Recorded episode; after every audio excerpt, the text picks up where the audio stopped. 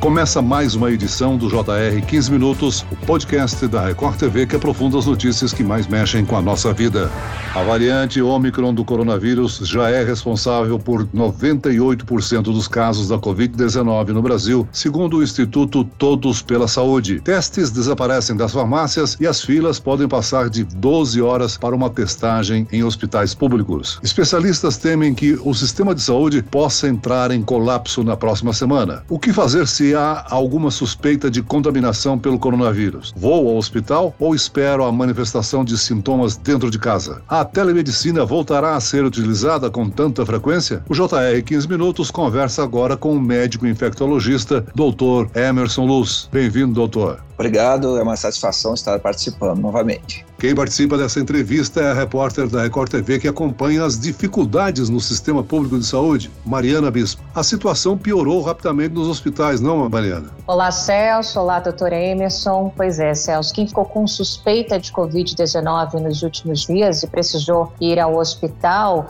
viu como a situação está complicada. Filas longas, falta de médicos para tantos pacientes e falta de testes também. Se nos hospitais particulares a situação está difícil, imagina no sistema público. Pacientes estão relatando filas de até 12 horas apenas para conseguir atendimento e fazer um teste de antígeno, aquele teste rápido que sai em poucos minutos. E as UTIs também voltaram a encher. Aqui em São Paulo, por exemplo, as internações em UTI Covid quase triplicaram em 24 horas. Na última terça-feira eram 183 pacientes internados com coronavírus e 40 em UTIs. Na quarta-feira, o número subiu para 302 hospitalizados e 111 na UTI. Doutor, era esperada essa explosão de casos com a chegada de uma nova variante como a Omicron? O que a gente pode dizer sobre isso? Certamente a Omicron, ela já tem essa característica de ter uma maior transmissibilidade. Ela passa muito facilmente de uma pessoa para outra. Estima-se que até quatro vezes mais facilidade de passar em relação à Delta. Na África do Sul, quando foi desconfiado que algo estava acontecendo, os colegas de lá começaram a ter muitos casos de pacientes jovens com fadiga e começaram a investigar. As coletas chegaram até essa variante e essa variante tem essa característica. São mutações principalmente na proteína que faz a ligação com a célula do hospedeiro. Essas mutações deixaram ela muito mais ágil. O coronavírus da variante Ômicron tem essa capacidade de estar relacionado a surtos, que são aumento de casos em locais fechados, como por exemplo em escolas, empresas, e também tem essa maior possibilidade de passar porque pessoas assintomáticas estão relacionadas com essa variante. Em geral, a transmissão ocorre dois dias dias antes de começar os sintomas, persistindo por mais três dias. Enfim, era assim esperado que essa variante dominasse o cenário mundial, o que já está acontecendo e no Brasil tem acontecido isso. Doutor, pela evolução dessa nova onda, você acredita que o sistema de saúde pode entrar em colapso dentro dos próximos dias? Ou a situação é bem diferente das outras ondas? Aquela situação anterior que nós vimos na primeira onda, principalmente, como se fosse uma mobilização de guerra com hospitais de campanha, com recursos humanos sendo todos direcionados, hospitais inteiros sendo direcionados, provavelmente não vai se repetir. Hoje nós temos uma outra situação, temos uma cultura vacinal muito boa no país, então a cobertura vacinal diferente de outros lugares, como por exemplo o continente africano tem uma cobertura vacinal que talvez chegue a 10%. A África do Sul tem uma cobertura vacinal que chega a 25%. Então, no Brasil, nós estamos muito bem. Porém, pode ocorrer sim um colapso, principalmente no atendimento básico. Esse colapso no atendimento básico pode ocorrer, como já estamos vendo em alguns estados, pessoas esperando até 12 horas para fazer um exame diagnóstico, por exemplo. E isso pode piorar. Agora, uma outra preocupação, doutor Emerson. Os hospitais estão ampliando as UTIs, né? Dado o grande número de procura. Pode faltar atendimento para pacientes com outras doenças? Pode acontecer. O que nós eh, estamos vivenciando hoje foi que, após o final da segunda onda. Muitos hospitais de campanha foram desativados. Tivemos o fechamento de leitos de UTI que eram exclusivos para a Covid e talvez seja necessário a reabertura. Então é importante que as autoridades sanitárias, os governos, eles acompanhem principalmente a taxa de transmissão, que tem aumentado muito, e a taxa de ocupação de UTIs, para então defagrar algum plano de contingência e direcionar novamente leitos para isso. Não podemos subestimar a variante Ômicron, pensando que tem uma letalidade menor, como tem sido observado. Mas temos que levar em conta que pessoas com mais de 65 anos, pessoas não vacinadas ou crianças muito novas que estão fora da relação da vacina, elas podem sim complicar e vão acabar ocupando um leito de UTI. E doutor, muitos profissionais da saúde que trabalham na linha de frente também estão sendo contaminados pela nova variante, né? A gente está vendo aí nos noticiários. E essa situação, ela só aumenta, né, esse risco de colapso que a gente estava falando anteriormente. É preciso a gente olhar também, né, o cuidado desses profissionais que estão ali na linha de frente desde o início da pandemia.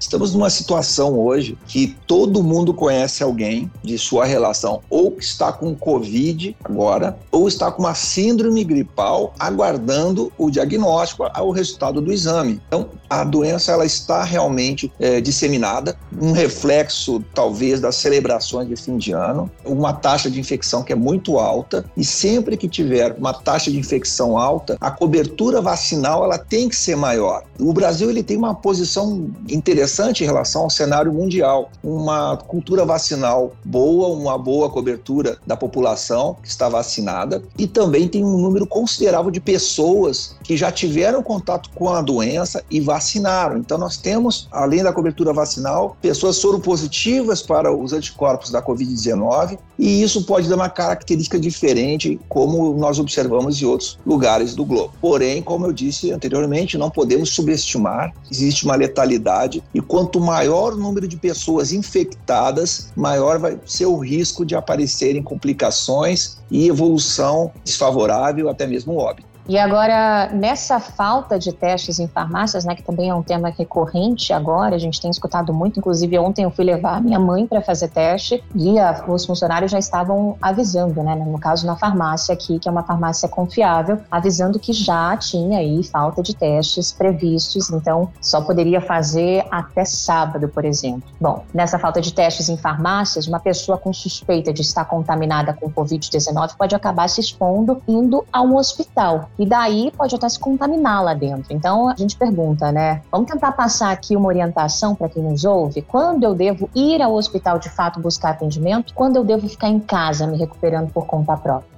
85% das pessoas infectadas ou com a Covid-19, elas vão apresentar um quadro definido como uma síndrome gripal. Elas vão ter dor de garganta, dor de cabeça, coriza, tosse, a febre pode estar presente, às vezes somente uma febre referida, aquela que não foi medida com o termômetro. Existe uma fadiga, alterações do olfato e paladar podem acontecer também. Não é tão comum na variante Ômicron, mas podem ocorrer. Náuseas, fezes amolecidas e os olhos ficam avermelhados. Esta síndrome gripal, ela pode ser acompanhada em casa ou pela teleconsulta com um médico de confiança, ou mesmo se procurar um atendimento básico, não haveria necessidade nesse caso. Porém, se a febre persistir por mais de 48 horas, se o cansaço piorar, principalmente depois do quinto dia, se ocorrer dor no tórax ou dor ao respirar e o cansaço extremo, tem que procurar um hospital, tem que procurar atendimento médico para ser examinado, ser avaliado, fazer os exames necessários. Você é infectologista em dois grandes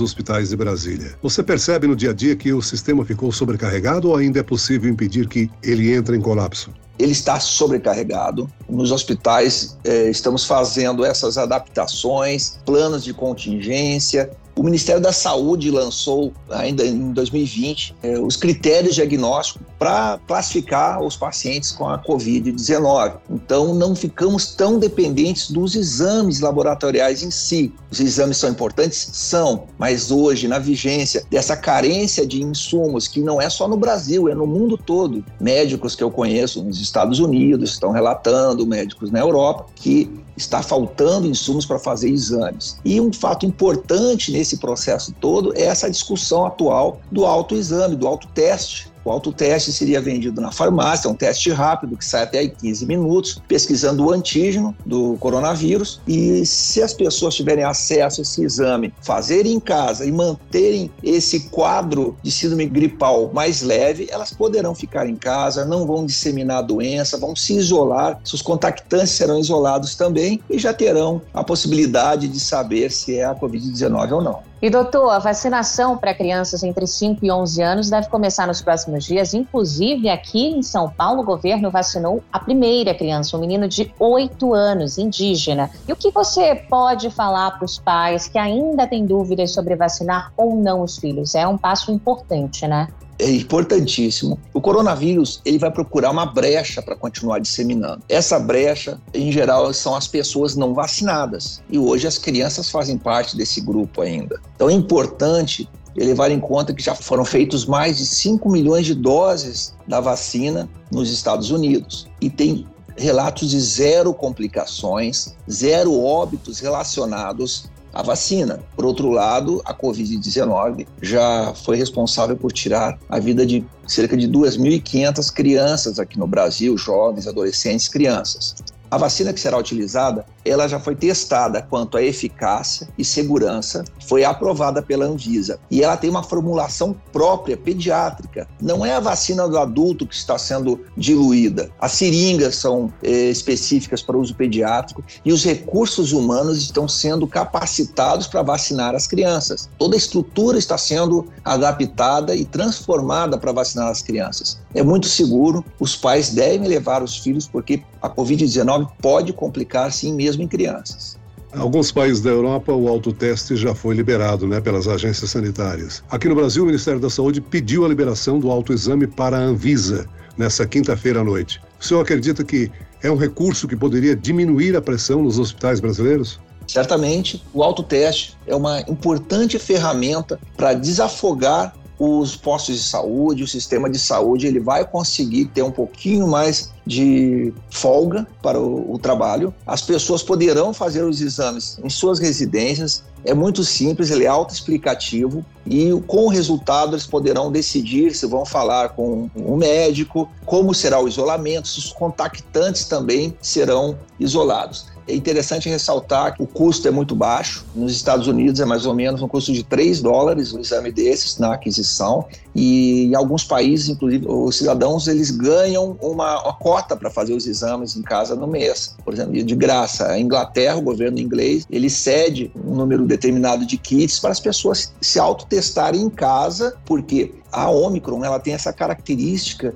de estar sendo transmitida, de estar já nessa cadeia de transmissão entre pessoas assintomáticas. Agora, doutor, analisando o perfil dos contaminados e o avanço da vacinação aqui no Brasil, nós podemos dizer cientificamente que estamos caminhando para o fim da pandemia ou isso é uma ousadia? Está cedo, naturalmente, para nós afirmarmos que está no fim da pandemia, mas alguns especialistas já afirmam que essa movimentação de uma onda de uma doença que tem menos gravidade, menos letalidade, já faz parte do final da pandemia. Para muitos de nós é uma primeira pandemia que nós estamos encarando profissionalmente. Costumo dizer que os infectologistas eles estão sempre se preparando para isso e não esperávamos que fosse um coronavírus. Sempre pensávamos em algum tipo de influenza, influenza A, uma gripe suína, uma gripe aviária que iria se disseminar. O coronavírus tem uma característica diferente. A cápsula dele é frágil, é fácil de fazer inativação dele produtos de limpeza. Realmente não esperávamos. Mas esse caminho caminho que nós estamos seguindo, a médio prazo, indica, sim,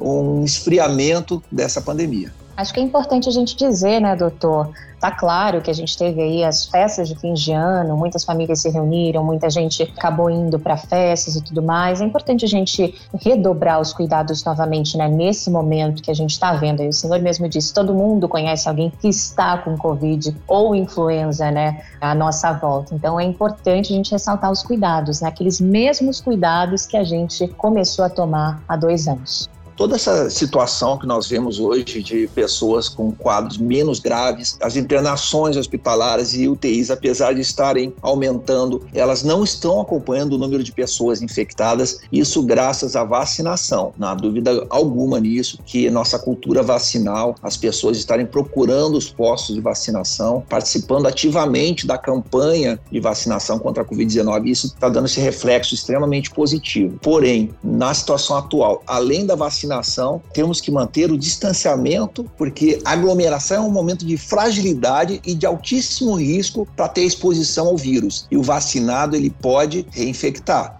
Muito bem, nós chegamos ao fim desta edição do 15 Minutos. Eu agradeço a participação e as informações do médico infectologista, doutor Emerson Luz. Obrigado, doutor. Sempre uma satisfação, agradeço o convite. E agradeço a presença da repórter da Record TV, Mariana Bispo. Mariana. Muito obrigada, Celso. Obrigada, doutor. Esse podcast contou com a produção de Homero Augusto e dos estagiários David Bezerra e Larissa Silva. Sonoplastia de Marcos Vinícius. Coordenação de conteúdo, Camila Moraes, Edivaldo Nunes e Deni Almeida. Direção editorial, Tiago Contreira. Vice-presidente de jornalismo, Antônio Guerreiro. E eu, Celso Freitas, te aguardo no próximo episódio. Até lá.